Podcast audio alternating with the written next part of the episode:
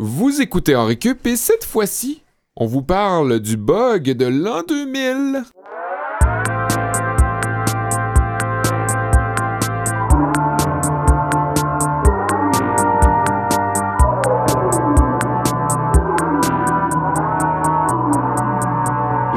Vous souhaite la bienvenue à tous. Mon nom est Sébastien Blondeau. Je suis accompagné de mes acolytes, euh, Olivier Bradette et Kevin Breton. Bonjour, euh, messieurs. Bonjour, Salut. bonsoir. Bonjour. Euh, ne stressez pas à la maison, dans vos autos ou ailleurs. Euh, on n'est pas en 1999. On est euh, bien passé. On est après la fin du monde. On est après le bug de l'an 2000. Le bug a eu lieu. On n'est pas supposé être là. Le bug, ben en fait, il n'y a rien qui disait que c'était l'apocalypse, Ben- euh, la fin de l'humanité, mais... Ben, Mais le bug a eu lieu et il y en a eu d'autres par la suite, Oui. je peux vous l'affirmer. Euh, Mhm. Si vous avez manqué euh, le bateau puis que vous vous réveillez d'un coma en ce moment, euh, le bug de l'an 2000, euh, c'était le 31 décembre à minuit. Et euh, je sais pas, les gars, vous, est-ce que vous étiez là? oui. L'avez-vous vécu? Ben, c'est parce que on est aussi dans. C'est parce que je sais même pas si j'avais un ordi à la maison en 99. Je pense que Ouais, non. moi non plus. Fait que je l'ai vécu, mais je m'en foutais un peu. Ben, il y avait les, les, les autres technologies, là, en fait. Là. Euh, il y a- il y a Mhm. Ouais, il fallait reprogrammer a- l'heure sa sécheuse. Puis Ouais, la- c'est ça. Il n'y a pas juste les... Non, mais il parlait des hôpitaux, il parlait des Oh, ascenseurs. on vient, on d'entendre la, parlait la de- voix de, la voix de Mathieu. La voix de la raison. Mathieu Tessier, Non, la la, voix non, de la, la, raison. la voix de la- de, de l'homme de 18 ans à l'époque. C'est Ça, c'est que Mathieu, lui, Ah, était. Et ouais, on ouais. était des bébés, là. C'était un homme déjà, Mathieu, à ce, à ce moment-là. Il une buvait de la canette de bière. 50, on était assis sur un Ah, toit puis on attendait. C'est vrai? Vous étiez à l'extérieur? Ben voyons donc. Ah, ouais. Est-ce Ouais. qu'il faisait froid? Il faisait pas froid, pas à Québec. Ah, ouais. Ah oui, c'est rare qu'il fait pas froid à Québec. La, la On grosse. était crainte- peut-être chaud aussi. File du vent. Je pense que c'est plus ça. Moi, j'avais, moi, j'avais 9 ans, Kevin aussi, puis euh, Bradette, toi, t'avais 8 ans. Je... Qu'est-ce que tu faisais? Je venais tout juste d'avoir 9 ans. Ah, ok. Ben ouais, ah, ben oui, c'est vrai, ta 80 fête. euh, 99, ta fête, c'est ça- le 30. Je- J'avais j'avais 9 ans et 2 jours Ah ouais. après le 30 décembre, ouais. Nous, on était au lac Saint-Jean, euh, dans la maison de ma tante, puis euh, Bon, ça recommence. Encore mon- au Lac-Saint-Jean. mon oncle était descendu au sous-sol, puis pendant qu'à la télé, on écoutait le bye-bye, puis qu'il y avait le décompte, Impossible. 5, 4, 3, 2, 1. Puis là, il a fermé le breaker de la maison. puis Non! tout le monde a, plongé dans le noir. Puis là, tout le monde a comme crié Ah! Parce que ben, c'était un beau clin d'œil au bug Ah, de l'an c'est 2000. drôle. Mais il y avait, il y avait pas de bye-bye cette année-là, par contre. Fait que Ben, À moins que c'était une de. à moins que une une émission. reprise, là. Ben, il y avait un décompte. euh, je sais pas c'était quoi le show qu'il y avait à la télé, mais il y avait un décompte, euh, forcément. T'as vérifié ça, toi, s'il y avait un bye Ouais, ouais, ouais, Ah, ça, ouais. ça m'intéressait. euh, Ouais. Parce que moi, je me souviens très bien, euh, c'était quoi que j'ai fait le 31 décembre, ou du moins c'est mon souvenir. euh, des fois, les souvenirs sont un peu distordus, mais euh, mon souvenir est assez clair. Et ça m'intéressait aussi de savoir c'était quoi que les autres pouvaient avoir fait pendant ce temps-là. Je, je vous en parle pas là parce que je vous en parle dans mon cours. Hmm. Euh, je veux garder le suspense. Euh, mais ouais, il n'y a pas eu de bye-bye euh, jusqu'en avant de 2003 en fait. Fait Ah, que ouais. de Ouais, il y a eu 80 une grosse pause. Ouais, de 5 ans. Entre 80, il y, en- il y en a eu un en 98, puis après ça, l'autre d'après, ça a été en 2003. Hey, moi, j'ai aucun espèce de souvenir de ce que je, je, je m'en rappelle tellement Ben, vaguement. même pas de la semaine passée. C'est ça, que- je sais. Non, mais pour vrai, je me rappelle de rien. Je me rappelle qu'il y avait une espèce d'angoisse sur ça se peut que les avions tombent du ciel. Hmm. Parce que, comme, tu sais, tous les systèmes de communication électronique vont tous crasher en même temps, puis Ouais. genre, ça va affecter bien des affaires, mais en premier lieu, l'affaire la plus dramatique, c'est les avions vont tomber, les avions vont arrêter de fonctionner. Ça, ce qui me fait comprendre qu'on avait une compréhension assez limitée de La technologie. la technologie à ce De la, por- moment-là. de la portée que ça pouvait avoir aussi. C'est ça, ouais. Fait que, euh, ben, moi, ça n'a pas été vraiment source d'angoisse. Je classe ça dans la même catégorie du référendum de 95. Genre, J'écoutais probablement la petite vie puis la facture. C'est ça. Ça n'a pas écouté été. la facture à 5 ans. Mes parents, la facture Virginie, c'est ce qui a euh, maçonné mon enfance Ah, télévisuelle. ben ouais. Ouais. Je trouve que ça paraît. Moi, vois, Ça paraît, hein? Ça fait du sens maintenant. Très mélodramatique Totalement, et ouais. très consommateur averti. Moi, je me suis inspiré de mon souvenir du 31 décembre euh, à 1999. Mais vous, les gars, est-ce que ça vous a inspiré votre cours? Est-ce que ça vous a euh, induit... euh, Pas tant, euh, parce que euh, moi, c'était un mononcle chaud dans le sous-sol qui a fait un bon gag, mais c'est à peu près ça. c'est à peu près ça mon bug l'an 2000. Ouais. Toi, qu'est-ce que tu fais comme cours, Kev? Ben, je pense que ça tombait sur le sens, Seb, que ce soit moi qui donne le cours d'anglais aujourd'hui, étant donné que la Ben langue oui. de Shakespeare est la langue que je manie le mieux, Ouais. Donc- Même mieux que le français. même mieux que le français. Bref, euh, je vais, je vais faire un cours d'anglais et puis euh, je vais nous définir le mot bug. Y a plusieurs sens en anglais. Hein? Ça peut Ouais. aussi parler d'insectes. On se rappellera du Ben- magnifique film Bug's Life, sorti Oui, en c'est 2001. Mais c'était, c'est justement à cause de ça, hein? C'était parce qu'il y avait un, un bug, euh, c'est parce qu'il y avait un- une bébite dans un ordinateur, c'est ça, hein? Non, ben ça, en fait, euh, c'est- un, c'est un mythe, Sébastien. C'est pas vraiment Non, ça. c'est une mythe qu'on dit. Ah! non, c'était pas une mythe. Non plus. Mais c'est souvent une histoire qu'on entend. Celle-ci, Seb. Puis non, c'est pas la vraie raison pourquoi on appelle ça. Pourquoi il y a un bug informatique. Ça n'a pas vraiment de lien avec euh, les insectes. Je vais, T'es vous, convaincu. je vais vous expliquer tout ça tantôt. Ça, ça remonte à il y a bien plus longtemps. Toi, mon cher Bradette, Je dresse la table, je mets les bases sur c'est quoi le bug de l'an 2000, d'où ça vient, en gros, là, en, en vulgarisant un petit peu le tout, pourquoi on avait peur euh, de l'année 2000 euh, du côté informatique, qu'est-ce qui se passait dans, dans nos ordinateurs puis nos machines pour faire, euh, ben, pour créer cette peur puis cette crainte-là? Ah oui, ok. Ben, moi, je, je vous l'ai dit, je me suis inspiré d'un souvenir. C'est pour ça que je vous fais un cours de, de théâtre. Ce sera une relecture de Oh, théâtre, oh, comme, oh. Comme on l'a fait à, à certaines occasions. C'est mes films préférés. C'est mes cours préférés. Je pense que ça s'y prêtait. euh, ça s'y prête bien aujourd'hui euh, avec le bug de l'an 2000, puisque euh, ça a donné lieu à plusieurs situations. Donc, j'ai bien hâte. Je vous donnerai ça en, en deuxième cours de, de l'émission, tout de suite après Olivier, qui nous commence ça maintenant, mon cher Oli. Je t'invite à, À, pro- oui, à procéder. à procéder. Là, c'est Seb qui bug. Je t'invite à pro... Je t'invite à pro... Repeat. Erreur, No erreur, compute. erreur. No compute. Ça expliquerait bien des choses. euh, Oui, par hein, rapport à Seb est Seb, un hein, robot. si-. Sa voix grave. C'est pas humain, ça. Tabarnouche, as-tu juste fait un playback à l'envers de la voix de Seb? Hey, Mathieu Homme Orchestre. Il est vite, hein? Incroyable. piton. Incroyable. Ben oui, mais non, mais je suis vraiment content, lui, que ton cours ce soit ça, parce que honnêtement, je- c'est pas des jokes. Je me rappelle pas c'était quoi l'affaire avec le bug de l'an Hmm. 2000. Genre, mettons que j'avais des enfants puis qu'on m'a demandé de l'expliquer, je leur dirais d'aller sur Wikipédia. Non, tu leur dirais d'écouter l'épisode 47 dans Récup euh, au Oh. cours d'histoire d'Olivier Bradette. Où, euh, ben c'est ça, je, je- je fais juste en gros vraiment un petit survol de c'était quoi la patente. Est-ce que vous vous rappelez, c'était quoi l'incertitude qui planait dans le monde informatique au tournant du millénaire? Bon, Kev, pas trop, mais la croyance était que tous les systèmes informatiques allaient planter alors que les deux chiffres de fin d'année sur les systèmes redeviendraient 0, 0. Je trouve ça niaiseux qu'en l'an 2000, les experts avaient cette crainte. Ils avaient juste à comparer avec les tournants de tous les siècles passés pour voir qu'au fond, ce problème-là était jamais arrivé. Euh, les premiers... Les...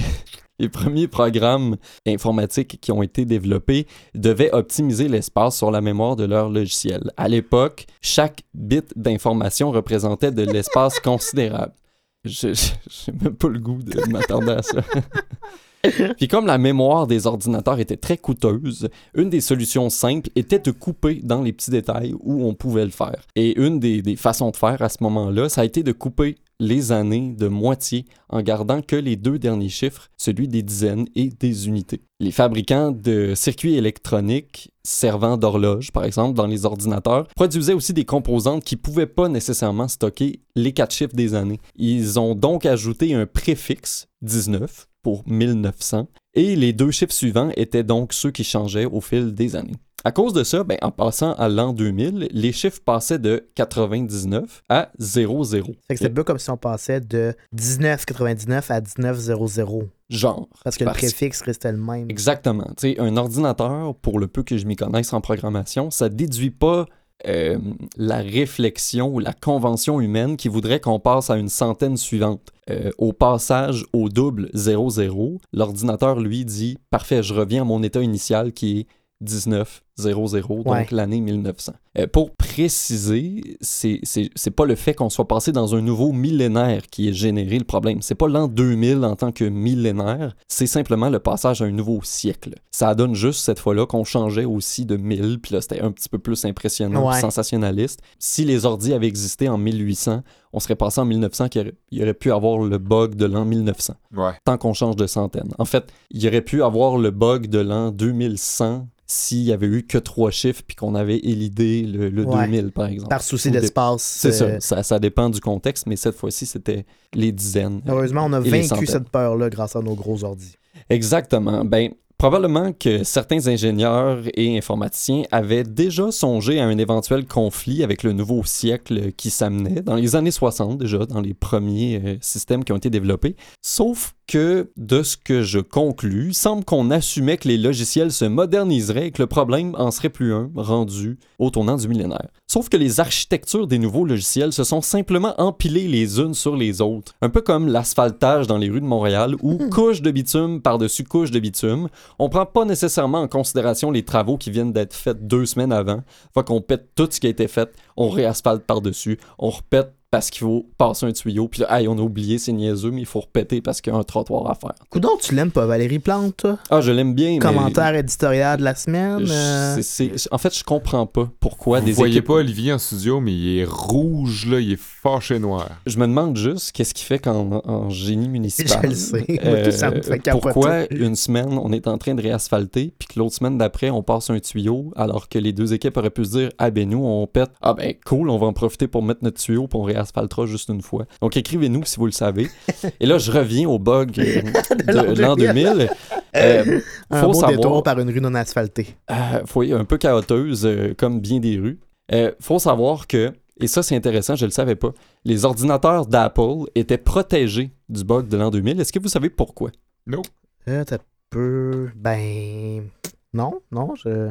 Ben, quand la compagnie a commencé à travailler sur ses ordinateurs, les, les composantes pour la mémoire et l'équipement informatique coûtaient déjà un peu moins cher que les premiers logiciels qui avaient été faits 20, 30 Donc, années il- avant. Donc, donc, ils pouvaient se permettre d'inclure ça. euh, oui, c'est ça. Peut-être aussi que le fait de travailler dans le garage à Steve Jobs leur permettait de sauver un peu sur le logement. Mais dès, dès ce moment-là, donc les ingénieurs ont intégré les quatre chiffres qui représentaient les années dans leur logiciel. Elle est toujours Sauf à l'avant-garde. hein. À l'avant-garde, sauf que moi, je me dis, ben, ok, bravo pour cette fois-là, vous avez été des fins finaux, mais moi, j'ai hâte de voir la face des gens d'Apple juste avant le bug de l'an 10 000. Y2K, je sais pas si ça vous dit quelque chose. Ben oui, j'en parle dans mon cours d'anglais tantôt. là. Ah, bon, ben, ok. Ben, pas, j'ai- pas en profondeur, mais je l'aborde. Bon, moi non plus, j'espère juste qu'on se dira pas la même affaire. Est-ce que tu parles du lutteur? Non. Ok, on va être correct. Y2K, c'est la contraction branchée qu'on a donnée pour désigner le bug de l'an 2000 dans le monde anglophone. Quand on s'est euh, aperçu du problème, il a fallu déployer un grand effort international pour éviter le pire. Et il y a un ingénieur d'IBM dans les années 80 qui avait déjà signalé le problème. Euh, ça faisait quand même un bon bout de temps que c'était su.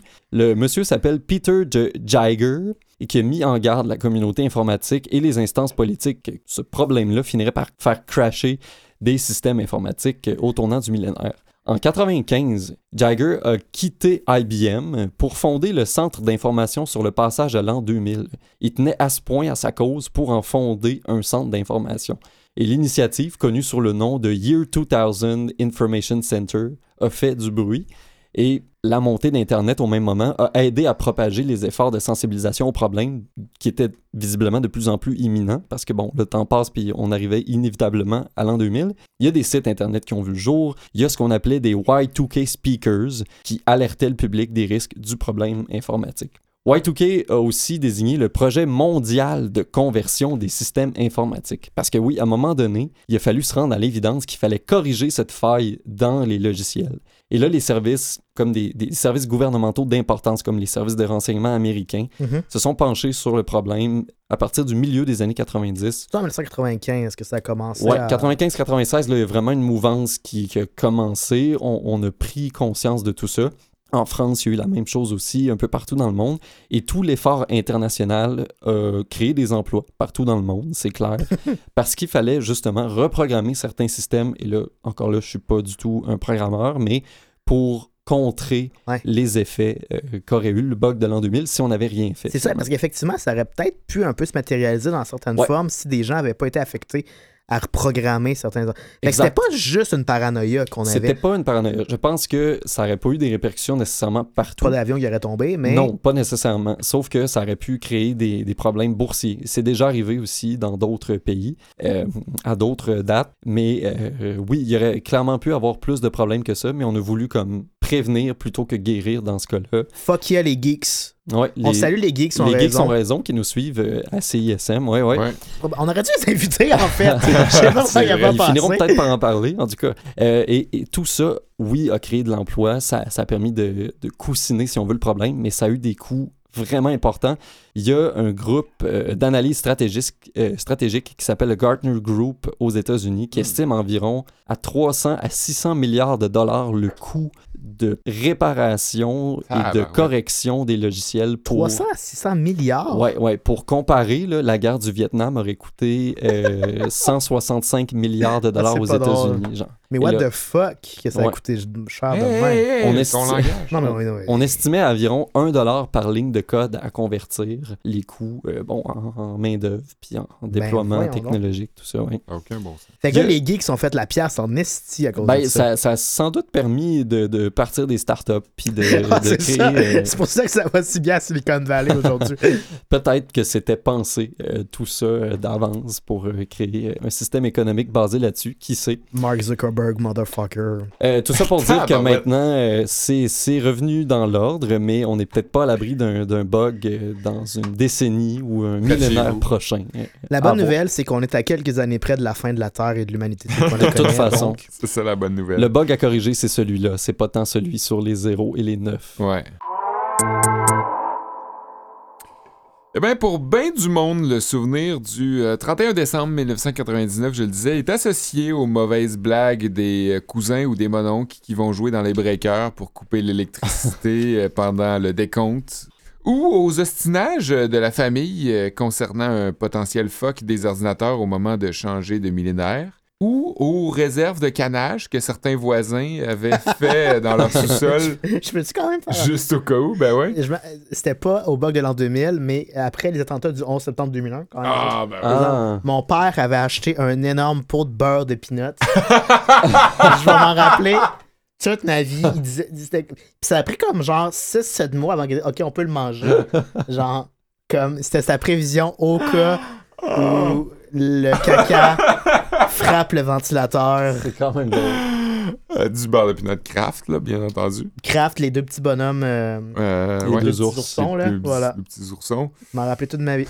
Pour ma part, il, il s'agit de la soirée où on a reçu le jeu de la Fureur et qu'on a joué toute la famille dans le salon. Vous savez, la, la Fureur, euh, cette fabuleuse émission de variété animée par Véronique Cloutier Qui existe toujours. qui divisait ses invités en catégories de genre. Hey, Pour- mal vieilli. C'est pour, vrai, hein? pour s'affronter dans un quiz karaoké, euh, mettant à l'épreuve leur culture musicale. Eh bien, leur jeu de salon venait tout juste de sortir, fin prêt euh, pour Noël. On a donc euh, pu recréer le plateau de Radio Cannes sur le tapis du salon.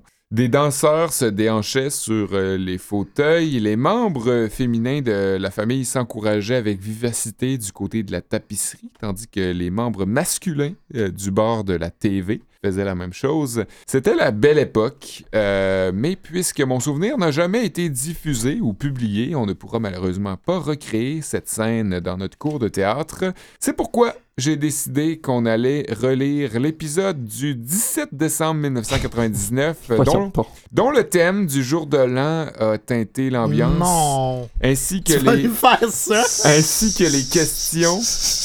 Il s'agissait euh, là du dernier épisode de l'année euh, et c'est tout comme si on était le 31 euh, Ah, décembre. man. Mais c'est-à-dire que c'est un verbatim que tu as tiré des archives de Radio Cannes puis tu as retranscrit à la main comme si tu rien eu à Exact. faire. Sauf que c'est pas tiré des archives de Radio Cannes, c'est tiré des archives de Josua sur YouTube. On salue salue Lessard.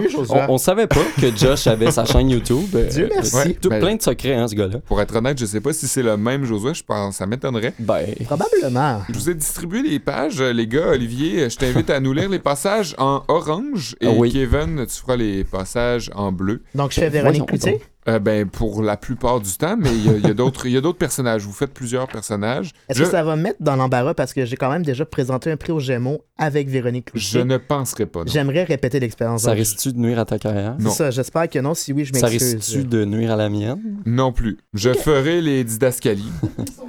Alors, tellement nerveux, là. Nerveux. c'est ça. En plus, il y a genre, tu sais, 8 pages. là. c'est ça, c'est vraiment long. Préparez-vous, ça va être long. Euh, ouais, ouais. Alors, je ferai les, les didascalies. Ça va comme suit. La caméra effectue un pivot vers un studio immense où près de 800 personnes se tiennent debout en estrade tout autour d'un plateau de télévision. Hey, puis il y a une affaire aussi, par rapport, là, je peux pas t'interrompre à chaque, euh, à chaque truc comme ça, mais ils classaient les gens selon leur physique. Genre, Ouais. les belles personnes allaient vraiment sur le bord pour être le plus En avant. possible en arrière des Ouais. gens qu'on voyait à la télé. Ouais, c'est dégueulasse. C'est dégueulasse. C'est les, les, les plus jeunes. Mes parents étaient déjà allés à la Fureur et, et ils l'avaient vu, genre, les, les La places n'étaient pas nécessairement décidées d'avance, ils étaient décidés s- on the spot. là. Alors, la caméra effectue un pivot vers un studio immense où près de 800 personnes se tiennent debout en estrade tout autour d'un plateau de télévision. S'enchaîne une séquence rapide de plongée et de contre-plongée. Différentes infographies aux couleurs multiples se superposent sur des colonnes. De jeunes danseuses et danseurs bougent au rythme de la musique thème. Des choristes chantent Fureur, la fureur. Et, une, et, et soudain, une voix énergique émane. Les filles, swing la baguette dans le fond de la boîte à bois. Qui tapera du pied le plus fort? Qui aura le diable au corps ce soir à la fureur? Les gars, tout le monde en place pour un reel ou un set carré. Sortez vos cuillères et vos ceintures fléchées. Ça va brasser avec Mireille Desglin et Martin Matt. Geneviève Rioux et, France, Frédéric Anger. Karine Vanasse et Benoît Langlais. Sophie Préjean et Daniel Thomas. Il y en La a mu- moitié qui, qui, qui sont plus là. hein. La musique thème accueille alors un solo de guitare que les choristes ponctuent d'un chanter, danser, chanter, la fureur. Et voici notre fin du monde, notre belle du siècle, la fureur, Véronique Cloutier! Yeah! Véronique Cloutier apparaît aux côtés de danseurs qui enchaînent avec elle une chorégraphie de bras typique de l'émission. Les quelques 800 personnes dans la salle imitent le mouvement jusqu'à ce que la musique se termine sur un La Fureur définitif. Sur des applaudissements déchaînés, Véronique Cloutier prend le micro. Merci beaucoup, merci beaucoup. Bonsoir tout le monde. Bienvenue à La Fureur en direct. Merci, on est en pleine forme. J'espère que vous l'êtes aussi à la maison. Ce soir, c'est notre dernière émission avant les fêtes. Et c'est pour ça qu'ici à La Fureur, ce soir, c'est notre jour de l'an, mesdames et messieurs.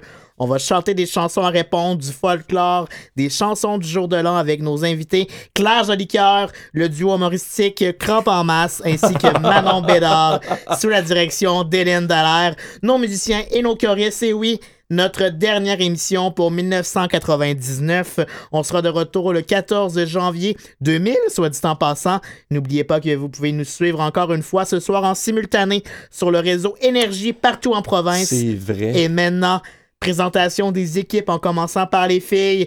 Ce soir, cette semaine, bonsoir Sophie Préjean. Bonsoir, allô Véro. Bonsoir Sophie, tu es magnifique. Et toi donc, t'as l'air d'un oiseau. Et toi Sophie, c'est très beau tes cheveux remontés. Oh, merci bien, je suis président de l'UDA. Et puis bon match, pas encore, pas à ce moment-là. Non, je, je, je songe à l'être. Écoute, euh, les victoires accumulées des filles depuis deux semaines, là, Ah, ça s'en vient bien là, ça s'en vient, ça s'en vient bien. c'est la deuxième fois qu'elle nous rend visite. Karine Vanasse, bonsoir Salut, Karine. salut, salut. Karine, bonne chance, amuse-toi bien. Karine, qu'on peut voir dans les débrouillards ici même à Radio-Canada. Geneviève Rioux est de retour avec nous. Bonsoir Geneviève. Allô, joyeuse fête tout le monde. Oui, oui, bienvenue.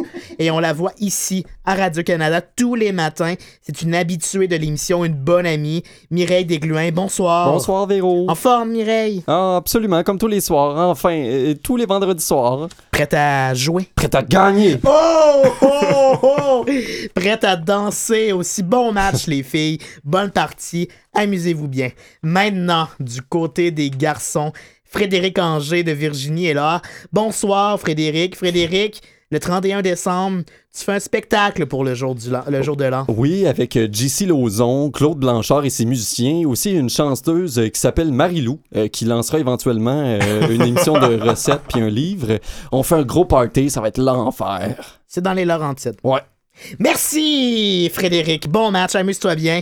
Il est de retour avec nous, les filles. Il l'aime bien, les gars aussi. Benoît Langlais, bonsoir. Benoît, très content de te revoir à l'émission. Il paraît que tu t'es pratiqué un petit peu. Ah oui, là, là, euh, je me suis pratiqué, là, je suis prêt, là. Euh, je vais en dire des réponses, puis on va gagner, yeah! Merci Benoît, très belle attitude.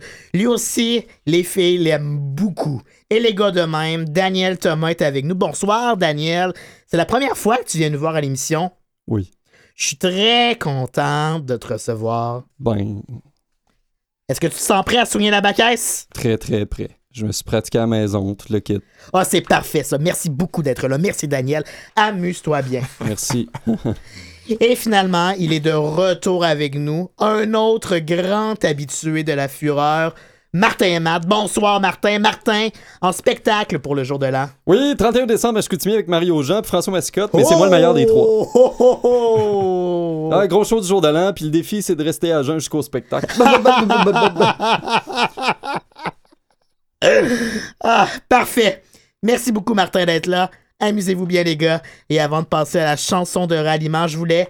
Benoît, on, on s'est connus, ça fait un petit moment de ça. J'ai fait. euh, j'ai accordé la première entrevue à Benoît, en fait. C'était sa première entrevue et, et c'est qu'il l'avait et, et c'est qu'il l'avait interviewé. On a une photo ici. Alors, vous voyez, voyez que Benoît Langlais n'est pas un nouveau venu dans le showbiz québécois. T'avais t'avais quel âge là-dessus, Euh, Benoît? Je pense que j'avais 10 ans. 10 ans? Aïe, aïe, aïe, aïe, aïe. J'étais déjà comme une ma tante à côté de lui. Ben oui. Ah, bon, bon, ben, bon match tout le monde. On est prêt à commencer. On a des prix à remettre. Enfin, pour l'équipe gagnante, Ricky Lee, s'il vous plaît, les prix. Les filles ou les gars ce soir, si vous goûtez à la victoire, les membres supporters de votre équipe mériteront un certificat cadeau des restaurants Pacini. Le tout. Voyons donc. Le taux d'une valeur totale de 3000 dollars. Il y a aussi un des gagnants qui mériterait un certificat d'une valeur de 3500 dollars échangeable chez Germain Larivière, le spécialiste en ameublement et appareils électroniques.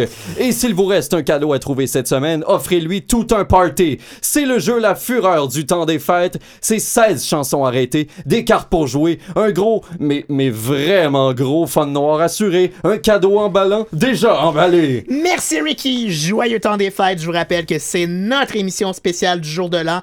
Et on y va tout de suite avec notre cri de ralliement. La chanson thème débute et, à tour de rôle, l'équipe des gars et l'équipe des filles chantent leur partie, suivi d'un jeu appelé la chanson arrêtée consistant à chanter des bouts de paroles manquants dans des chansons en cours. Véronique Cloutier en profite pour faire des blagues à ses invités et choisit des classiques du folklore québécois dont le débit des paroles est particulièrement rapide, soit la danse à Saint-Dilon de Gilles Vigneault et un medley de chansons de La Bolduc. Véronique se bidonne et nous envoie à la pause publicitaire.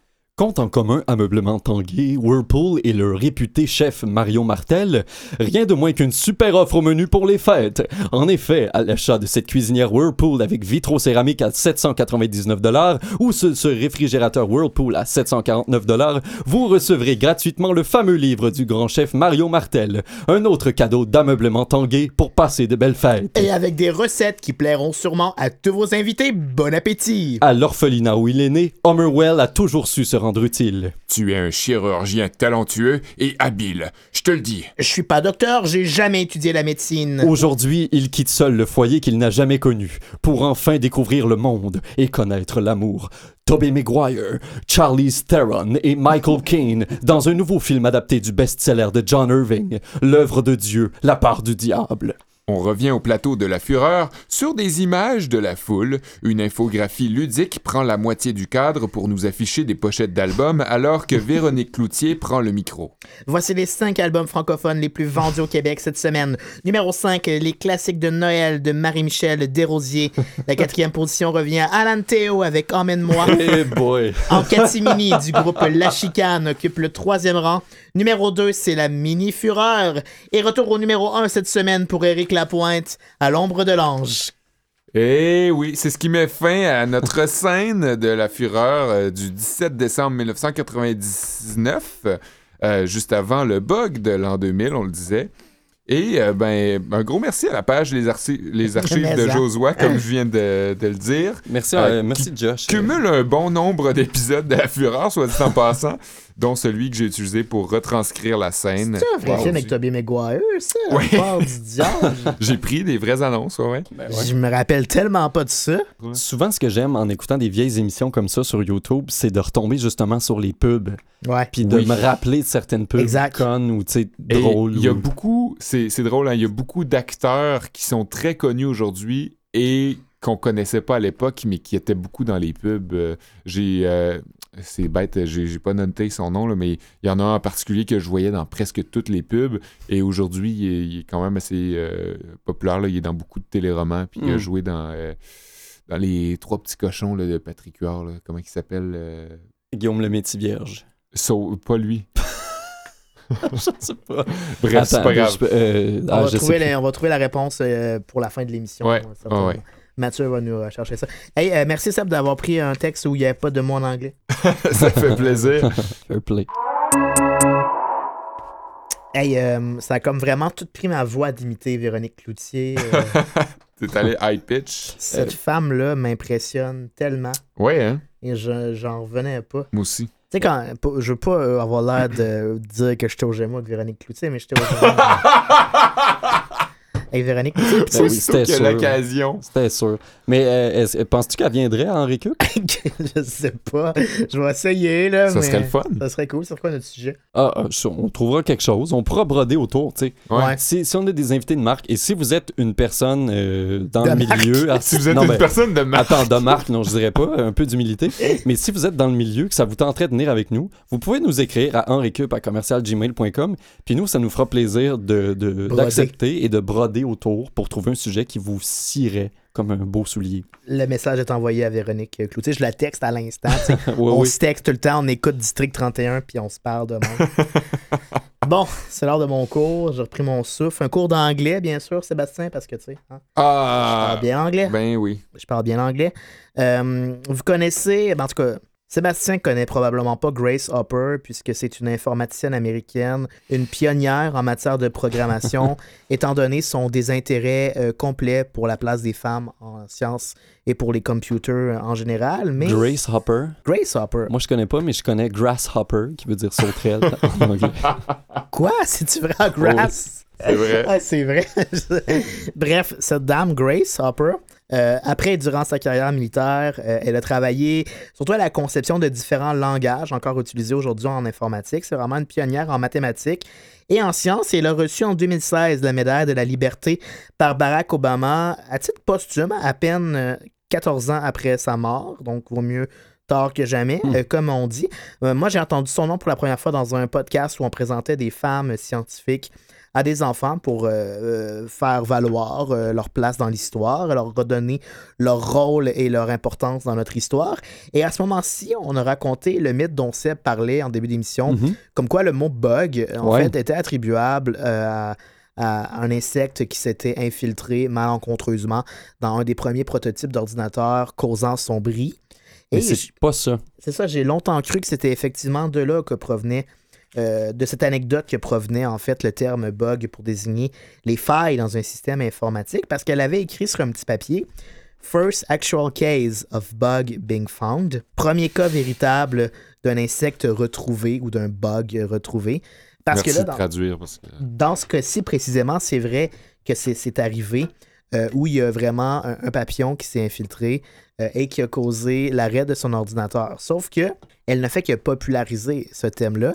Elle faisait référence au fait que on appelait déjà ça des bugs et elle soulignait l'ironie que l'ordinateur a effectivement planté à cause d'un bug. Vous comprenez? Ah. Donc, pour avoir fait référence à cette existence-là, de, de- de cette expression-là, c'est parce que c'était déjà utilisé par des programmeurs ou d'autres gens qui gravitent autour des systèmes informatiques depuis plusieurs années, mais ça l'a popularisé parce qu'elle a gardé le papier en question, elle l'a collé sur un papier qu'elle a laissé comme note à ses collègues, et ce papier-là est encore aujourd'hui conservé dans, Ah ouais. un, dans un musée Avec le papillon. avec le papillon, Et- avec ouais. le papillon.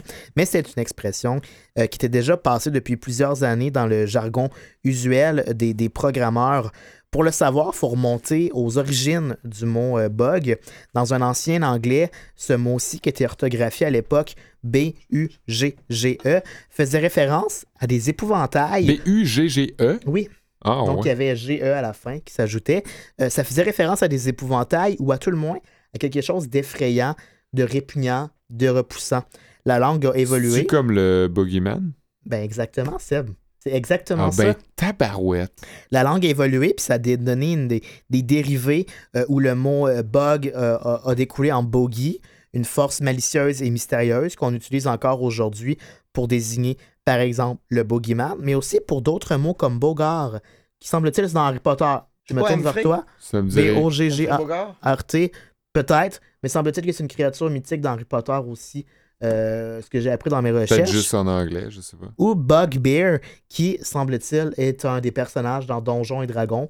Et là, j'ai ici une référence davantage destinée à Olivier. Fait il y a toute une connotation hideuse de choses à éviter euh, qui évoque la peur d'un peu répugnant et donc on peut comprendre que c'est rapidement un qualificatif qu'on a commencé à attribuer aux insectes en leur procurant ici un deuxième nom donc il y a une espèce de, de doublon qui s'est inscrit euh, par association. Puis vint dans l'histoire un autre euh, grande figure scientifique qui dira certainement rien à Seb étant donné son désintérêt complet pour la science en général, Thomas Edison, un autre grand nom euh, connu de tous, sauf de Sébastien, et c'est à lui qu'on doit la paternité de l'utilisation du mot bug en informatique. Ah, pour vrai? qu'il va déjà commencer à l'utiliser pour définir des, juste des, des difficultés, des imprévus, des fautes qui se sont glissées, qu'il a rencontrées dans les systèmes et les technologies qu'il a inventés. Et dès 1873, il utilisait bug parce que c'est un, un, un terme chargé négativement qui évoquait le dégoût ou encore euh, le, la frustration, euh, comme une espèce d'insecte imaginaire faiseur de troubles, grosso modo. OK. Et jusqu'au 9 septembre 1945, où à un moment où un papillon de nuit s'infiltre malencontreusement dans les systèmes de Hopper, et là, il fait référence à, à Thomas Edison en, en- en utilisant le mot bug pour définir euh, ce papillon. Elle souligne l'ironie de, de celui-ci. Ensuite, ben, tu parlais de Y2K, hein, maintenant qu'on a réglé le, le cas de bug. Euh, T'as pas parlé de lutteur tantôt dans Non. ta... Je suis bien content. J'ai pas, euh, j'ai pas de connaissances en lutte. Je veux juste en fait souligner que en anglais, comme on le disait dans le début des, dès le milieu des années 1990, on cherche à trouver un terme pour euh, aiguiller la population ou alerter la population sur les éventuels dangers d'un bug de l'an 2000, puis on cherche un mot hot, Mm. une expression cool, un diminutif pour attirer l'attention. C'est beau de devoir dire cool. Ah, ah. On a commencé par utiliser CDC pour Century Date Change, Mm. FADL pour Faulty Date Logic, mais Y2K, ça sonnait beaucoup mieux aux oreilles et on attribue euh, ce titre au programmeur du Massachusetts David Eddy dans un courriel envoyé le 12 juin 1995 et cette abréviation est définitivement entrée par la suite dans la culture populaire, de sorte qu'il y a trois albums qui sont sortis la même année qui utilisaient ce titre. Ah, le ouais. lutteur américain Jericho a adopté le diminutif Y2G en parodie de l'événement. Puis il y a des titres d'épisodes de plusieurs séries qui ont utilisé Y2K pour en faire référence. Et aussi un film qui met en vedette Jay Leto, qui est sorti cette année-là. Vous l'aurez appris Ah, dans mon ouais. cours d'anglais. Wow. Est-ce que je peux revenir sur le Y2K euh, dont tu nous as parlé un peu? Ouais. Euh, pourquoi Y? Ça fait-tu référence à... Year. Ah, ben oui. Year, ça veut dire Year anglais? 2000. Ah, ça veut dire. euh, Year, ça veut dire anglais en anglais? OK. on peut-tu recommencer l'enregistrement? Fuck. Puis le K, c'est pour le 1000. donc, ouais, ouais, euh, ouais, ouais. Mais je, je pensais que c'était Y Pourquoi? pour dire pourquoi, ouais. Ah. Comme la lettre Y juste pour dire Y. Oh mon dieu. Ben, ça aurait pu. Ça aurait pu. J'ai appris Hey, cette que- semaine que YMCA. Seb est, il est vraiment pas bon en Il anglais. est vraiment pas bon en anglais. J'ai appris cette semaine la définition de YMCA. Ouais. Puis euh, je l'ai oublié. Non, c'est Young Man quelque chose. En fait, c'est un Young Christian. Ouais, c'est Ah c'est- oui, oui. c'est catholique. Ben oui. À Je la base. pas? ouais. J'avais aucune idée. J'aurais pas pu te le dire euh, comme ça, mais. euh, J'ai appris ça cette semaine. mm, mm. Euh, pour répondre à votre question tantôt euh, concernant l'acteur que j'ai vu beaucoup dans les publicités, comme Ah dans oui, cette quelque question qui chose- brûle toutes nos lèvres. quelque chose comme 4 publicités sur 6, là, euh, c'est Paul Doucet Ouais. Ah ouais. qui a joué dans, dans- dans plein de trucs, là, mais euh, je regarde sa page Wikipédia, puis la première chose qu'il a faite, c'était en 95, puis après ça, c'est en 2003. Ah ouais, hein? Donc en 8 ans, faut entre- mettre du pain sur la table. Entre, Ah, euh, ouais, entre les deux, il a fait des, des pubs pour moi. pub. Ah ben, ah ben, ah ben, on le salue. On salue Paul Doucet, euh, qui était présent beaucoup euh, le soir du, du- du jour de l'an à la fureur. publicités. Ouais. Ben là, c'est le dernier cours euh, de la journée. On a pensé aller euh, un petit peu dans ce que nous inspire du côté culturel le, le bug de l'an 2000 parce que ça fait rêver tout ça. C'est un peu. On, Ça on fait faire des cauchemars aussi. ça fait faire des cauchemars. On s'attend un peu à une situation euh, apocalyptique. Presque même, il y en avait qui paniquaient vraiment, puis comme on le disait, là, qui se faisaient des réserves de canage pour survivre. est en à un train de rire de désastre. mon père. Ouais. Un pot de beurre de pinot, je trouve que c'est pas trop pire, là. Mais il y en avait vraiment pour qui c'était quelque chose. Et par extrapolation, on s'est dit, ben pourquoi on pourrait pas parler d'œuvres euh, culturelles en général ou de références? Un beau club de jasette cinéma. Ouais, Ouais. cinéma, euh, littérature, même si on le désire, euh, sur euh, la dystopie ou des œuvres post-apocalyptiques Ouais. qu'on qu'on Sachez d'abord qu'il y a un film qui s'appelle Y2K qui met en, en- en vedette Jill Leto qui est sorti. Ouais, tu l'as dit dans. Ça me fait vraiment, vraiment rire qu'il y ait ça.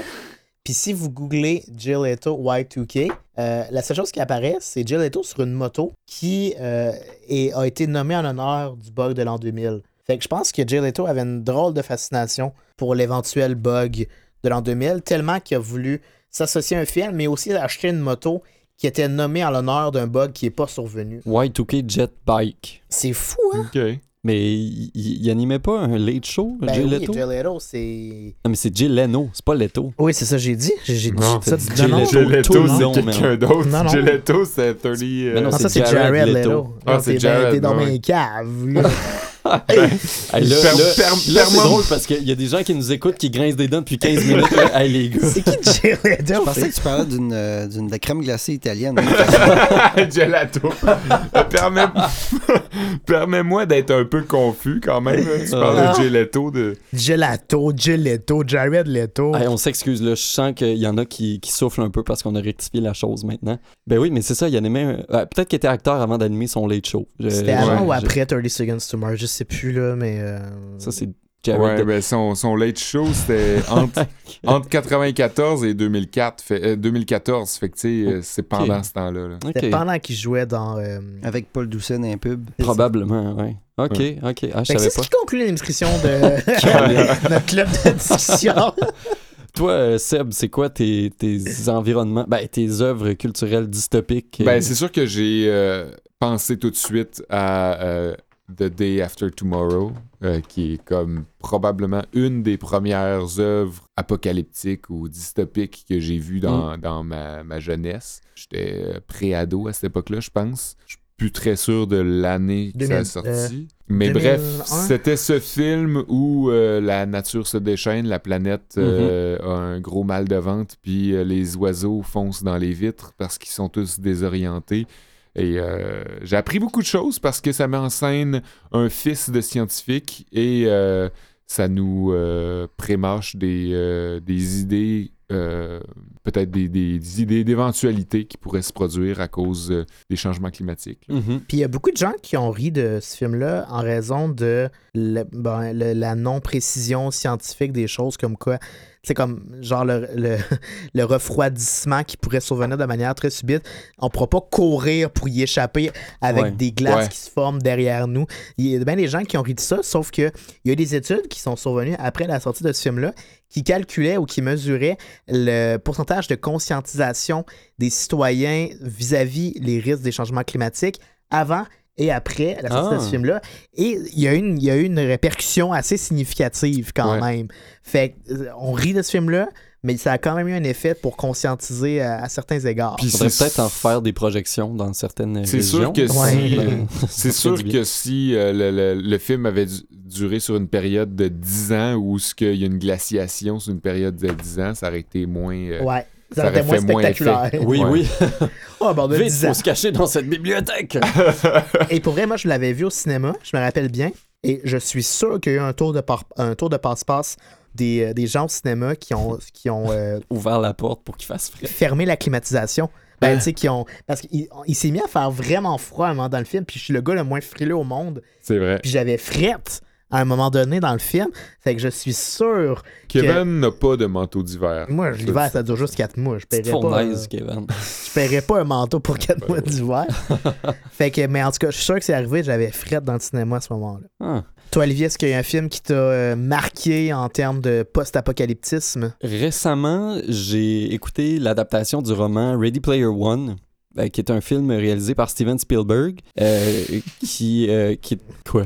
Ben évidemment, que c'est un film de jeu vidéo. Ah, ah, ah, bon. Un jeu vidéo. C'est c'est un jeu qui se situe en 2045 dans une société, c'est à Columbus, euh, il me semble que l'action se, passe, c'est ça? Est-ce que c'est important? Euh, oui, c'est euh, c'est ça. C'est dans, à- dans une version euh, justement très post-apocalyptique de Columbus où la- c'est comme en cité, là, les gens vivent dans des roulottes comme empilées une sur l'autre. Et les gens jouent à un jeu qui est conçu à l'origine comme un MMORPG, donc un, un jeu multijoueur euh, Ouais, ouais, on en ligne, un peu comme Massive Multiplayer Online Role-Playing Game, je le dis Exactement. Ah, merci, ben merci ouais. Kev. Comme euh, World of Je Warcraft. suis surpris. Et c'est joué avec euh, des dispositifs de réalité virtuelle, mais aussi avec des combinaisons haptiques, Ouais. donc qui euh, captent le mouvement, mais qui te donnent aussi des sensations. Donc si tu te bats, tu reçois bel et bien des coups Mhm. sur toi. Et là, les gens sont de plus en plus immergés dans cet univers-là, au point d'en oublier leur propre vie extérieure au jeu. Et c'est comme si l'univers dans le jeu prend plus de place que la vie euh, à l'extérieur. Et ça soulève certains enjeux justement sur les technologies, Il n'y a pas eu des épisodes de. Black Mirror dans ce genre-là, d'ailleurs? euh? Ouais, j'ai pas écouté la série, mais Black Mirror en est peut-être une euh, Ben ouais. un, un exemple aussi qu'on aurait pu relater. De euh, technologie qui vire mal. technologie qui vire mal, ouais, sans parler de bugs nécessairement ou quoi que ce soit. Mais oui, ça, ça nous montre des enjeux technologiques, clairement. Une chouette adaptation. Je pense que je serais curieux de lire le livre aussi, voir euh, un petit peu plus en profondeur euh, dans les personnages puis l'évolution. Euh, somme toute, quand même euh, sympathique. C'était bon? Euh, ouais, Ouais. ça, ça s'écoute bien. Moi, c'est un. Puis euh, peut-être que je vais laisser Mathieu réfléchir en conclusion si lui a un livre parce qu'on a juste des films à date comme si on était trois personnes qui lisent pas de livres. Euh, mais j'ai un- j'ai une série télé en fait plutôt à vous parler pour euh, distinguer euh, qui était avant euh, jadis disponible sur euh, Netflix. Pas super connu, je pense c'est sorti comme au début des années 2000. C'était l'époque pré-Lost. Fait qu'il n'y Mhm. avait pas encore des super gros budgets pour, pour méga produire des grandes séries télé.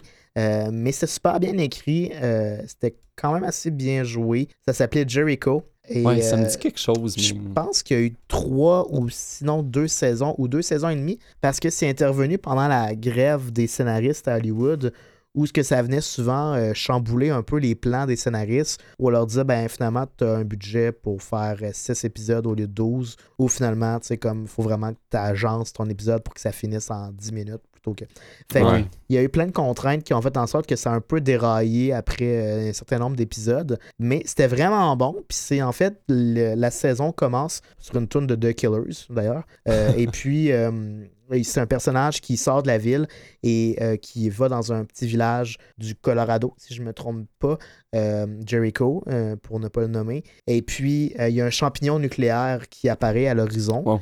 Et puis, euh, toutes les télécommunications sont donc stoppées en raison euh, du choc d'ondes qui est produit. C'est impossible d'avoir un contact avec Colorado, avec Denver ou avec d'autres grandes villes américaines. Et la fin du premier ou du deuxième épisode, on réalise que c'est pas juste à Denver qu'il y a eu une explosion nucléaire, mais dans comme 10, 12 grandes villes américaines.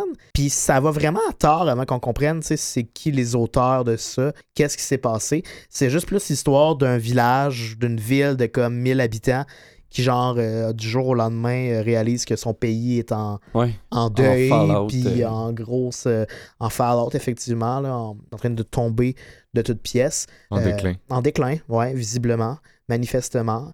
Et c'est vraiment bon. J'ai vraiment aimé écouter cette série-là, sauf que c'est plus disponible sur Netflix. Hmm. À chaque fois que je veux le réécouter, je pogne des virus sur mon ordi. Eh, mon que tu pognes des bugs. je pogne des bugs. Ah. Mathieu Ah, va ouais. sûrement nous parler du meilleur des mondes d'Aldous Huxley. Là. Ouais, en fait, euh, ben, à part ça, il y a quand même la pièce de théâtre que- qui a été présentée à Montréal. Euh, sinon, 1984, je pense qu'on peut le considérer comme un, Mhm. comme une œuvre dystopique de George Orwell. Mais dans les films, je, surprends que, je suis surpris que tu pas nommé euh, Wall-E. Euh, C'est vrai. Kevin, Ah oui, oui. euh, la planète des singes. C'est Je vrai. pense que ça pourrait être. euh, Ouais. Wally Ouais. qui est. à la limite, Blade Runner aussi. là. Oui, euh, qui- oui, oui, qui, qui, en fait partie, plein, qui est un pionnier dans la science-fiction. hein, Toute la série des Hunger Games. Je pense Ouais. qu'on peut considérer ça aussi comme des œuvres euh, dystopique. ouais. dystopiques. Euh, Je suis une légende, c'est un film qui a fait brailler au cinéma la scène du chien. En fait, ouais, quand j'ai- le chien meurt. Ouais. Ah, j'ai pas vu avec ça. Will Smith, c'est comme Ça, des c'est toujours une bonne, une bonne clé hein, de faire mourir un chien. Moi, c'est sûr que tu vas me voir me faire brailler au Ouais, bout. Mais c'est, je me rends compte que ces œuvres-là, puis peu importe l'univers fictionnel, que ce soit dans des romans, dans des films, dans des séries, même des jeux vidéo, euh, je trouve que ça m'attire beaucoup. C'est, je sais pas, il y a comme une curiosité de ce Ben, c'est monde hein. catastrophique-là. Ou... Ouais, c'est, oui, c'est dans l'air du temps. Il y a plein de séries, puis de, de, de bouquins, puis d'œuvres là-dessus, mais je sais pas, il y a comme une curiosité. Si, si moi je ressens ça, il y en a sans doute plein d'autres aussi, mais Ouais. C'est parce que du jour au lendemain, tous les codes de la société qu'on a s'effondrent. Et c'est pour ça que euh, j'apprécie depuis 10 saisons ne pas aimer aucun épisode de Walking Dead, mais malgré tout, j'écoute chacun des épisodes de Walking Dead. Curiosité massive à savoir où est-ce que la société va finir par reprendre le dessus sur l'improbable. Mais tu regardes pas le Twitter de tout le monde Non. en parle pendant ce Et temps-là. Plus, jamais. C'est dans quel épisode que je vous avais fait cette référence? C'était l'épisode de tout De le monde, en, parle. ouais. Ah ben ça, ça aurait bien du sens. hein. Ouais. Pour ceux qui ne le savent pas, je- j'ai écouté Tout le monde en parle en direct et il y a eu un spoilers de Walking Dead en taguant Tout le monde en parle. Fait que je suis tombé dessus quand Glenn est mort. Mm. Si je spoil du monde, ben tant pis. Non, mais de toute, Hey! façon, les, de toute façon, les gens le savaient parce qu'ils nous écoutent depuis le début. hein. On, on rappelle que c'est quand même notre 47e épisode, que ça fait Ouais. un petit peu plus qu'un an qu'on roule maintenant. Euh, on est aussi vers la fin de l'année. On va avoir euh, probablement un, euh, au moins un autre épisode d'ici euh, 2020 qui va arriver assez vite. On n'a pas encore de sujet pour la semaine prochaine, mais on vous revient avec quelque chose, c'est garanti. Ben, merci à Mathieu encore euh, d'être là chaque fois, tout le temps bien le fun. Merci à Canalem puis à CISM. Vous pouvez nous suivre aussi hein, sur les médias sociaux, facebook.com récup, Instagram, at en récup. Écrivez-nous aussi en récup at gmail.com. Et si vous êtes une personnalité de marque, On le rappelle, Ouais. on veut vous voir. On veut vous voir. Patrick Grou, euh, Sakou Koivu, Paul Puisque- Doucet, puisqu'on Jo- parle des années 2000, José Di Stasio. José Di Stasio, euh, encore d'actualité. Gelato. Gelato, Jared Leto. Ouais. Jay Leno. Si vous, êtes- si vous Name aimez un it. late show, ouais, euh, écrivez-nous On- aussi. On veut vous avoir. Mais oui, on, on va être très content de, de profiter de notre visibilité pour euh, booster un peu votre euh, booster un peu la vôtre. Votre fin de mois. oui. Merci. À la semaine prochaine. Que- C'était quoi ce merci? Merci!